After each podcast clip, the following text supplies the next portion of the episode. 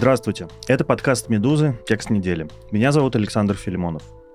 Уже второй год к ряду Кремль, которому никак не удается внятно объяснить россиянам истинные причины войны в Украине, уверенно заявляет, что большинство граждан России безоговорочно поддерживают так называемую специальную военную операцию. Это якобы подтверждается разнообразными опросами общественного мнения – Действительно, давние кремлевские подрядчики в сфере социологии, ВЦИОМ и ФОМ регулярно проводят замеры и отчитываются о стабильной народной поддержке политического курса Владимира Путина и вторжения в Украину. Умалчивая лишь, что в условиях военного времени люди зачастую неискренне выражают свое мнение, и их точка зрения оказывается искаженной. Более того, с некоторых пор на этом поле появился новый игрок – компания Инсамар, Институт социального маркетинга – которая, как выяснила «Медуза», за внушительные контракты изображает для российских властей любую удобную им действительность, как внутри России, так уже и на оккупированных территориях Украины. Как приближенные к власти социологи манипулируют общественным мнением и какую картину мира рисует для россиян Кремль, рассказывает специальный корреспондент и политический обозреватель «Медузы» Андрей Перцев.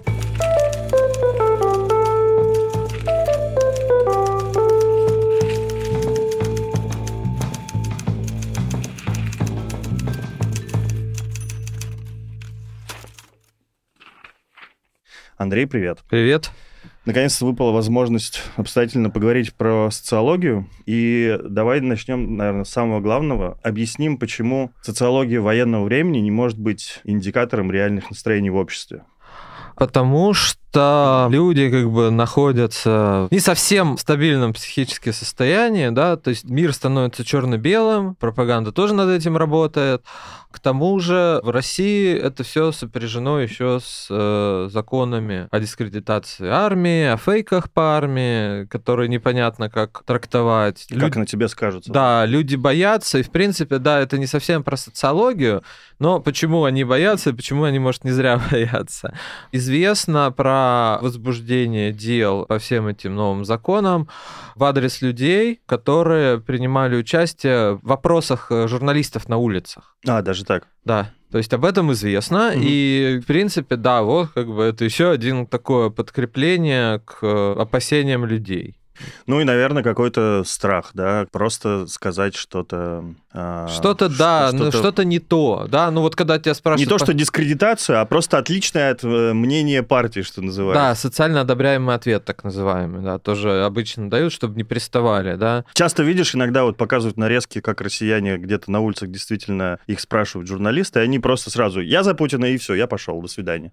Да-да, и непонятно, за кого этот человек, против все социологические центры опрашивают большинство, да, только вот ФСО, у нее есть подразделение, охраны, да, да, они проводят свои опросы, они проводят на улицах. Ага. И вот, кстати, уличный-то опрос может быть даже более честный, потому что к тебе случайно подошли. Ну, ты можешь уйти, либо поговорить. Ну, а они... если тебе показали при этом корочку ФСО? Они не показывают. А, ну хорошо. А, вот. То есть, когда тебя опрашивают на улице, да, тебя случайно встретили, они не знают, кто ты. Особенно если камеры нет, и ты ушел сразу, да, и непонятно.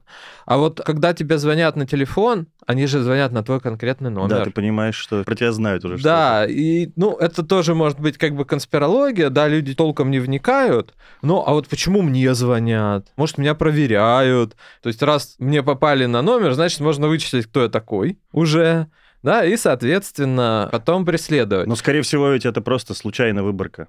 Конечно, но mm-hmm. люди... Об этом не догадываются. Об этом не догадываются. Ну, случайная выборка, тут, наверное, мы попозже поговорим, насколько она случайная, в смысле, кому звонят, почему так. Но про большинство россиян, да. То есть, по идее, соцопрос должен проводиться, конечно, да, и все равно случайным людям тоже звонят по случайной выборке. Слушай, а, а вот э, такое искажение, оно характерно только для тоталитарных, там, авторитарных обществ, где вот много пропаганды, или же в условиях войны это свойственно и демократическому обществу? Ну, например, вот как мы можем относиться к опросам в Украине той же самой, например?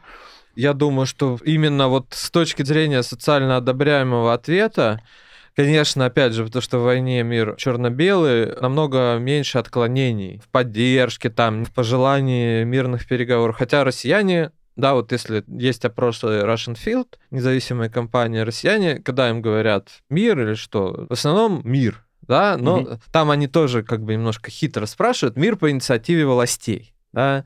То есть тут как бы такая фига в кармане, что вроде как ты ничего не дискредитируешь и против власти не выступаешь, но воинственности вот этой, да, супер, что надо идти до конца, вот по этим вопросам нет.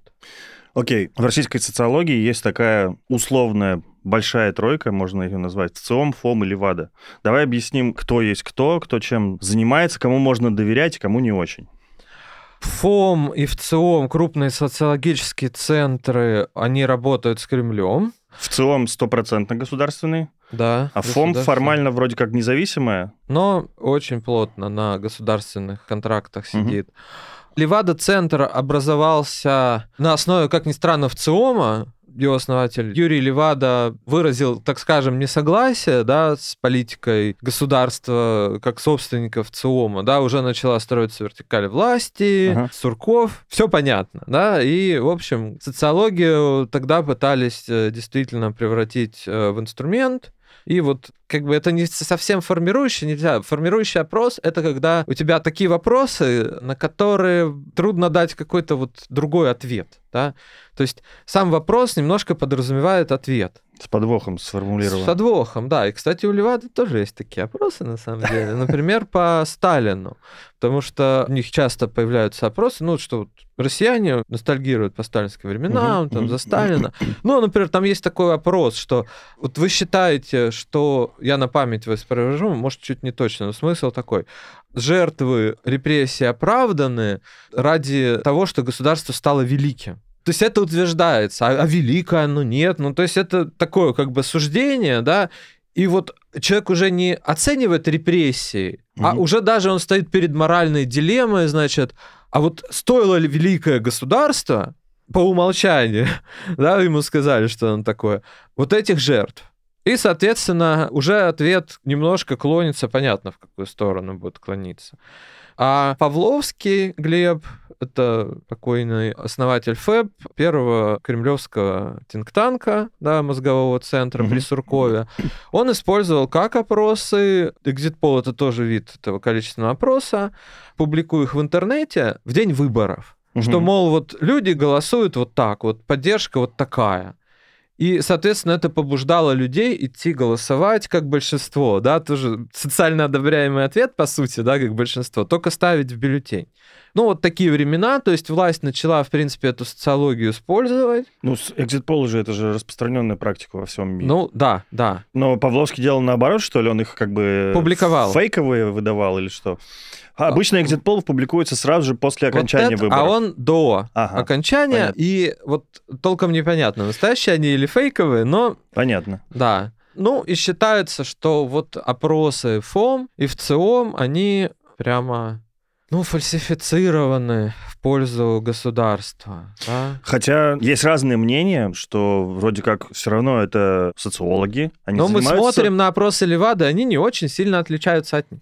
Да, вот скажем так. Так, ну давай скажем так, все-таки Левада это независимая Я имею в виду, если мы смотрим на цифры, служба, она а, объявлена в России даже иноагентом, то есть она реально преследуется, маргинализируется и так далее. Мы точно понимаем, что Кремлю не нравятся их опросы. Я тебе, кстати, замечу, что ФОМ, кстати, тоже вышел из ВЦИОМа и тоже был независимый. Ну как, да, он независимый, но у него э, все подряды администрации президента. Кто, кстати, делает эти рейтинги, замеры вот на одобрение Путина и так далее? ФОМ, кажется, да, как раз. Да, да все они делают.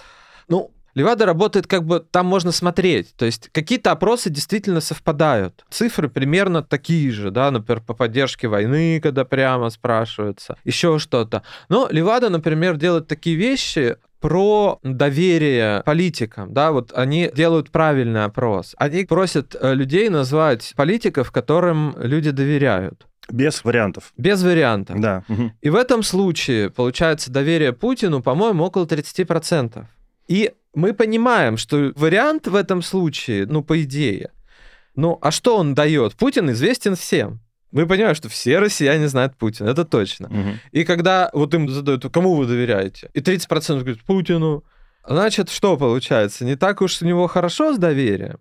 В ЦОМ спрашивают по-другому. Они спрашивают, кому из перечисленных политиков и перечисляют. И это, соответственно, постановка вопроса совершенно другая. Ну, по сути, тебя спрашивают, а ты ему доверяешь или нет? Если ты его не перечисляешь, ты уже немножко как бы диссидент. Да, то-то ты, может, не вспомнил, что-то не подумал, да, ну, прокручиваем, да, как человек отвечает. А тут, когда тебя прямо тычут носом в Путина, говорят, ну, доверяешь? Ну, да, доверяю, конечно. И сразу выплывают вот эти огромные цифры поддержки. Да, и вот так э, ровно Кремль и, ну, не знаю, подтасовывает, не подтасовывает, но рисует дополнительную поддержку точно в рейтинге Путина. Давай расскажем теперь, что такое Инсамар, откуда он появился, как он связан с администрацией президента, как появился в их поле зрения. Тут, наверное, можно как бы бисайды с текста, который немножко, ну, стороннее, да, может, не очень подходило. Это институт социального маркетинга. Я, правда, общался с социологами, которые вот работают в маркетинговой сфере. В общем, как бы они о нем почти ничего не знают. Более того, я смотрел вот новости, вот ассоциации профильные маркетинговых социологов, Инсамар вошел ну, буквально там в конце десятых годов 20 века, когда уже активно работал с АП.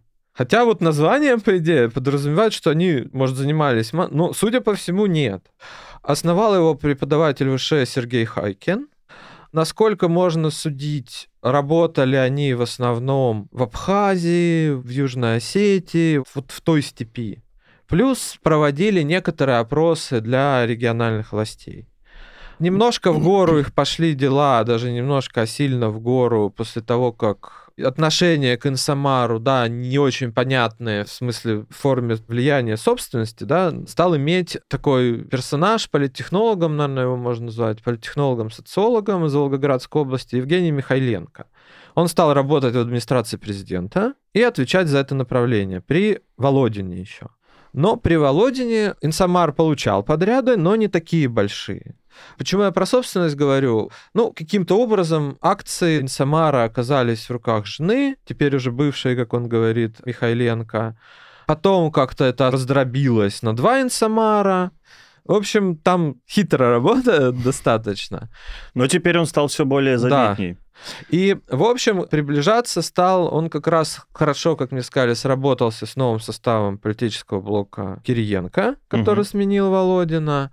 И, в общем, то, чем занимался Инсамар традиционно, стало больше подходить под вкусы Кириенко, ну и, соответственно, как вот подача информации в том числе. В чем вот этот как раз подход заключается? У тебя там есть э, объяснение про так называемые количественные и качественные исследования. Да, вот все люди, с которыми я говорил, в принципе, очень многие чиновники э, региональные, там, не знаю, полпредские, политтехнологи отзываются о работе Инсамара в качественных исследованиях хорошо, что они делают нормальные исследования. Количественные исследования все ругали, опросы. Объясни, что такое что, В чем их разница? Да. Здесь не про то, что что-то качественное, что-то некачественное, в смысле плохое. Угу. Качественные исследования — это, например, фокус-группы, экспертное интервью, глубинное интервью, фокус-группах примерно 6 человек всегда участвует, не очень много, потому что цель поговорить о чем-то, да, задать вопросы, в том числе непрямые. По идее, с их помощью можно вытянуть, ну, вот про отношения, про образы, там, не знаю, ну, мы говорим о политиков, там, партий, намного больше, чем в количественном опросе. Да, то есть они более как бы вот глубокие, и они вот про суть, да но их нельзя экстраполировать. Ну, вот есть шесть участников фокус-группы, или там, не знаю, проведено там четыре фокус-группы. В них приняло участие там 24 э, человека. Искать половина, от... хотя вот в ЦОМ сейчас сделал это. Да, вот это удивительно. То есть они даже превзошли, мне кажется, Инсамар, то, что Инсамар занимается интерпретацией. Они тупо заставили людей, 100 человек, смотреть послание Путина и потом, значит, высказываться об этом.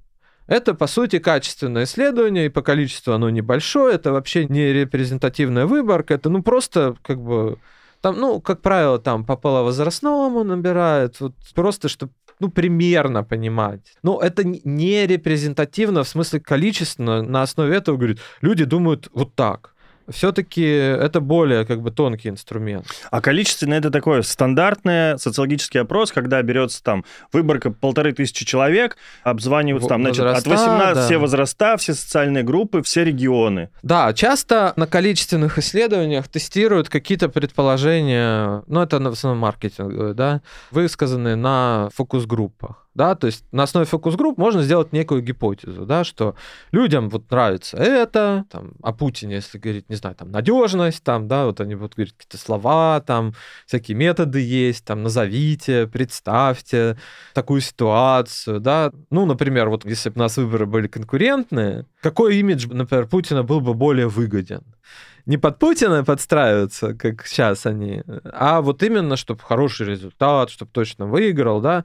Вот так бы это работало. Но это работает не так. Но количественное исследование, да, оно подразумевает прямые вопросы. Ну, определенный их список, значит, ранжирование по цифрам. А качественное исследование дает, в принципе, волю для интерпретации. Именно это и нравится Кремлю. Да, то есть, допустим, спрашивают про Путина, представим себе, люди плохо настроены, еще чего-то. А вот скажите, есть ли положительные качества? Задает вопрос модератор. В принципе, этот вопрос ценный для практики, для чего-то.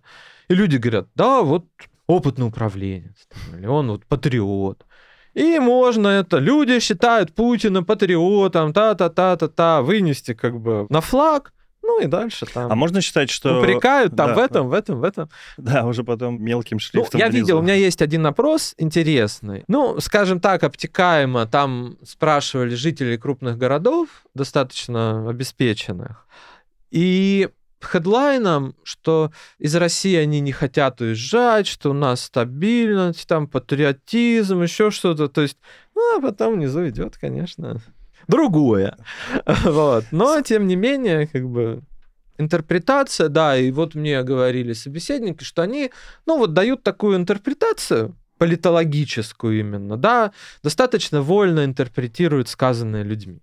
Слушай, а можно сказать, что эти качественные исследования более искренне на них отвечают э, респонденты, чем в количественных? Или ну нет? да, даже не более искренно, а ну честно. Да, вот там ты можешь, например, спросить не прямо человека, а а тут вот представьте ситуацию, или там, а что думает вот средний там кто-то человек, там еще что-то. Или немножко как бы такое, я понимаю, что это не исследование, но в чем больше искренность, например, был опрос то ли ФОМа, то ли ФСО, как-то в РБК это поменяли атрибуцию, я помню это прекрасно, по которому Магадан оказался регионом, где хуже всего поддерживают Путина. Я поехал в командировку, там говорил с людьми, с единорог...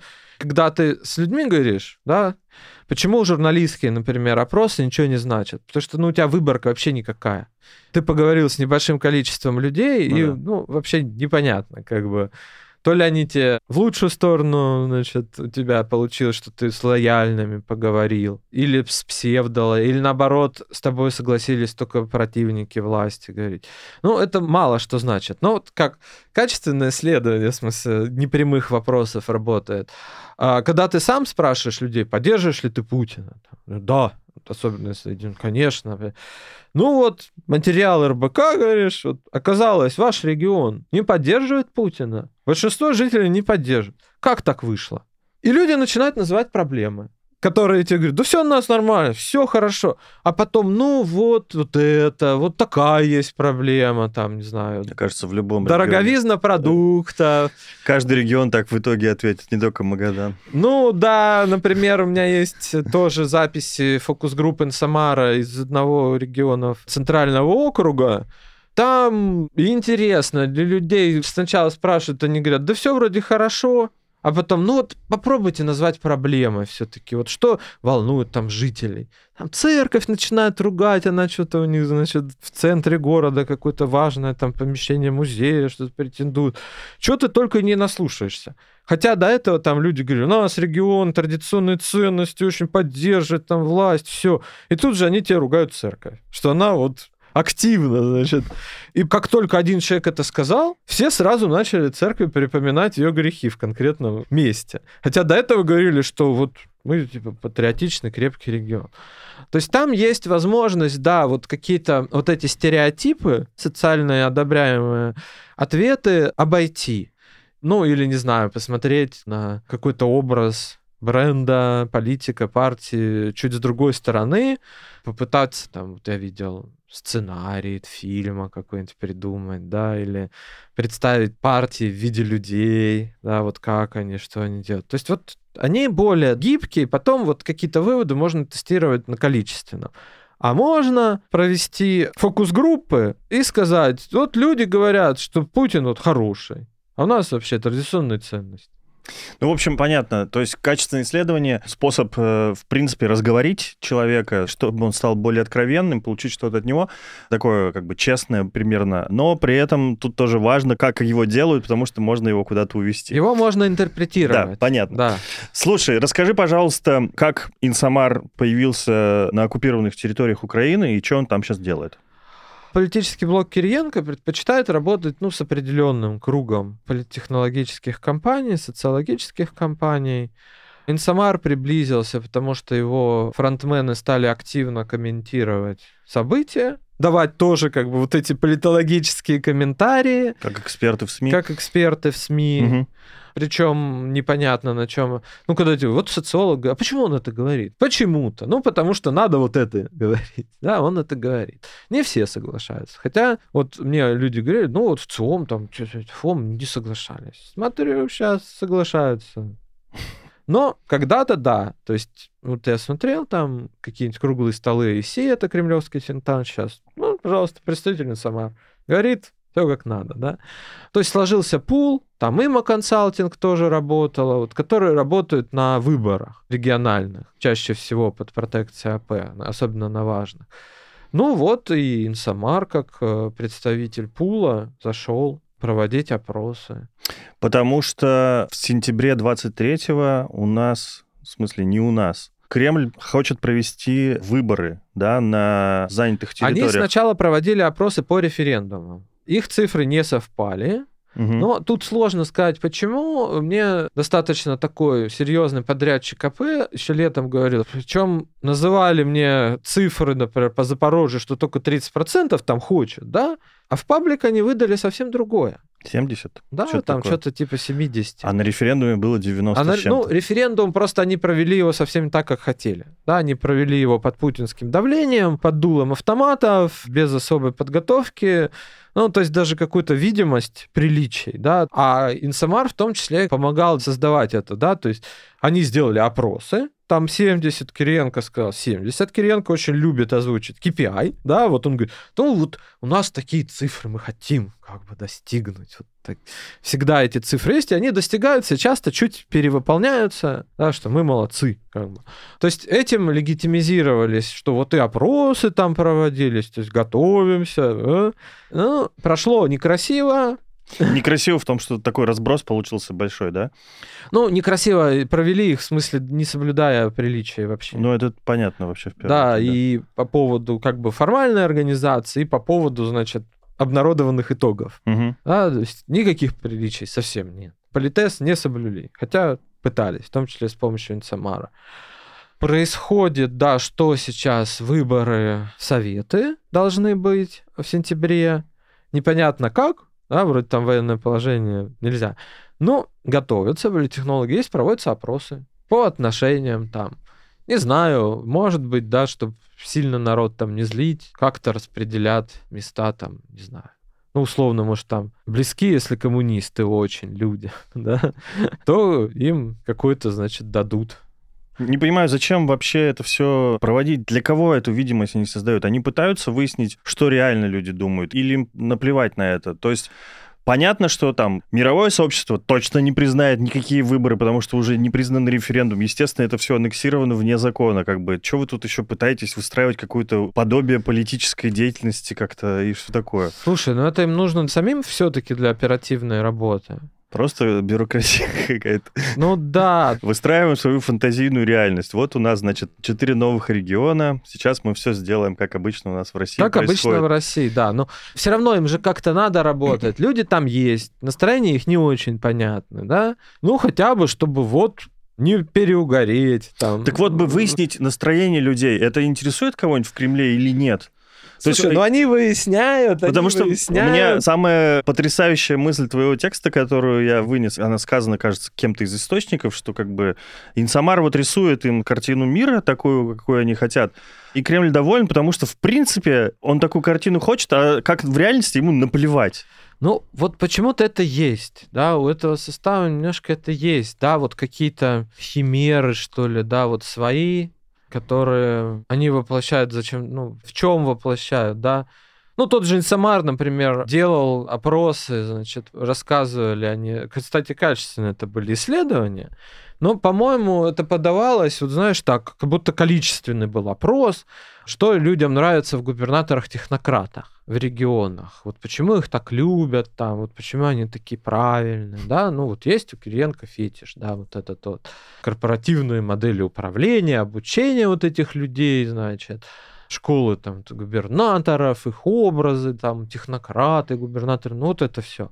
Ну и, соответственно, вот тебе, людям это нравится, да, посмотреть. Вот хочется ему это видеть. На самом деле, если сильно с людьми разговаривать, вот прямо, да, губернатор варяг привез каких-то своих там орду чиновников, это очень часто это далеко. Да, те сплетни про жену расскажут, и про то, какой он ориентации, что-то, что он любит пить, там, все, что хочет. А вот это тебе, да, вот технократы нравятся населению. Не просто, а вот именно такие вот эти губернаторы. Было такое, рассказывали, да, то есть презентовали. Ну, хочется им. Куда это уходит, я так осторожно скажу. Вот, например, на что это влияет? Да ни на что. Вот коммерсант писал, что главы вот этих самопровозглашенных республик возглавят на этих выборах списки «Единой России». Типа, они паровозы. Ну а с чего они паровозы, если по результатам тех же фокус-групп в ДНР Пушилина люди не любят? Да, они считают его недостойным правителем. Вот в чем его право? Есть данные, типа? Есть. На что это влияет? Ни на что. Происходит ровно обратно. Ну, наверное, предупрежден, значит вооружен в каком-то плане. Очень парадоксальная ситуация, правда. Расскажи, пожалуйста, еще про так называемые закрытые опросы. Кто их делает и тоже для чего? Вот так вот, видимо, очевидно, вот ты вот сейчас говоришь, что вот такие же данные получил администрация президента про то, что, например, не любит Пушилина в ДНР. Ну, это закрытые тоже исследования, скорее. Угу. Да? Ну, вот как раз для того, чтобы знать, что происходит. Ну, то есть это те же самые качественные вещи, но которые есть не еще, публикуются нигде. Есть еще опросы ФСО, например. Угу. Вот это что?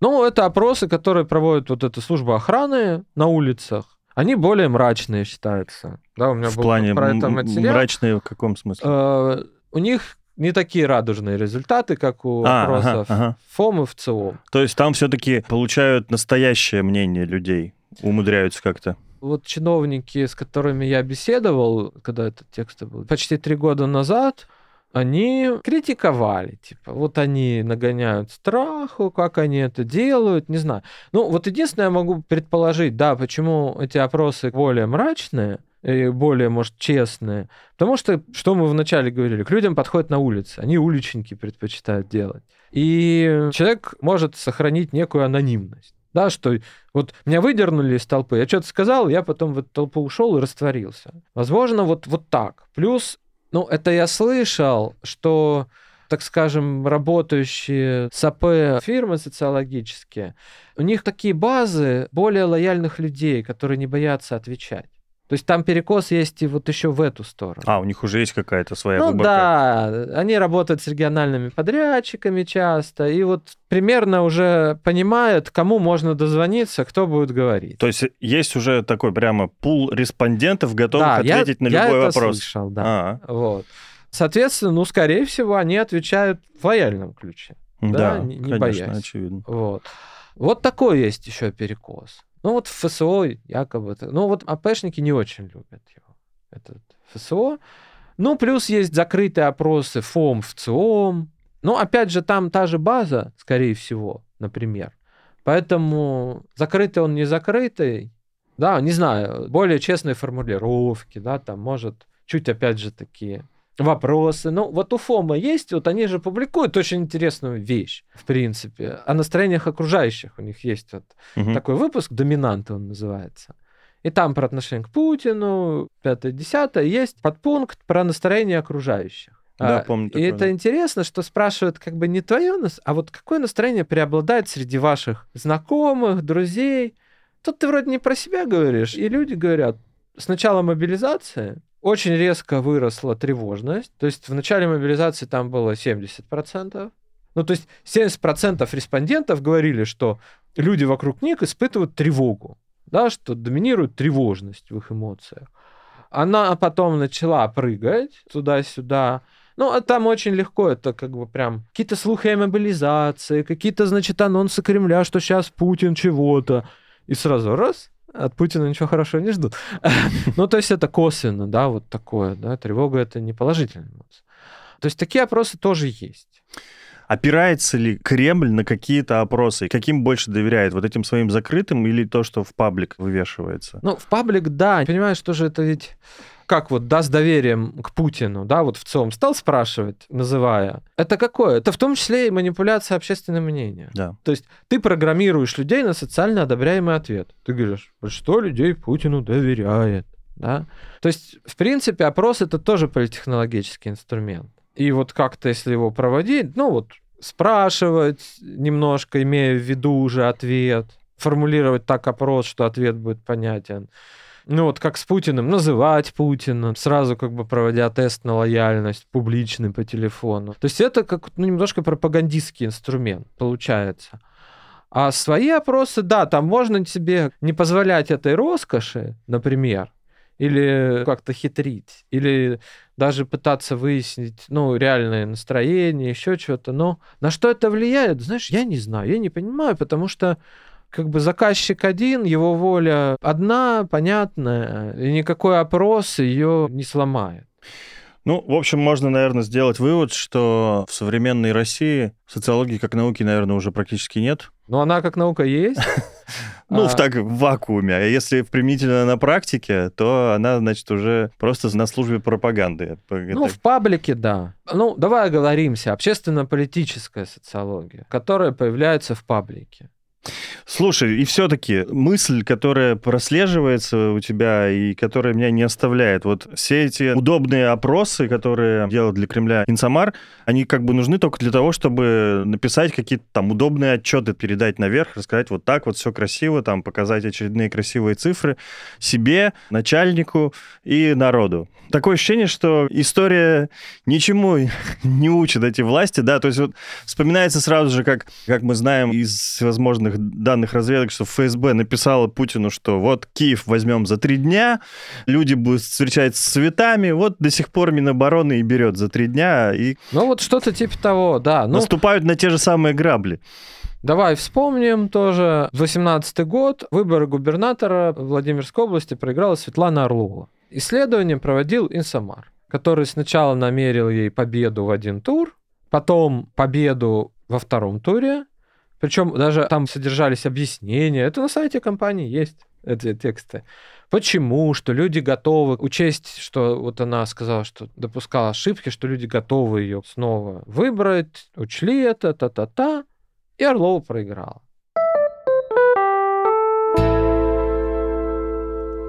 Спасибо за внимание. Это был подкаст «Текст недели».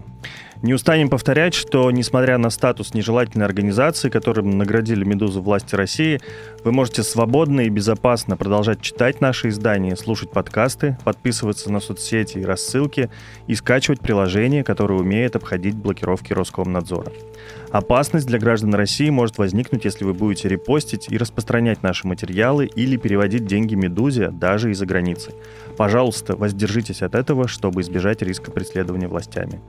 Если вы все-таки хотите помочь «Медузе», расскажите о ней своим иностранным друзьям. Они могут оформить пожертвование редакции по адресу support.meduza.io. Спасибо и до новых встреч.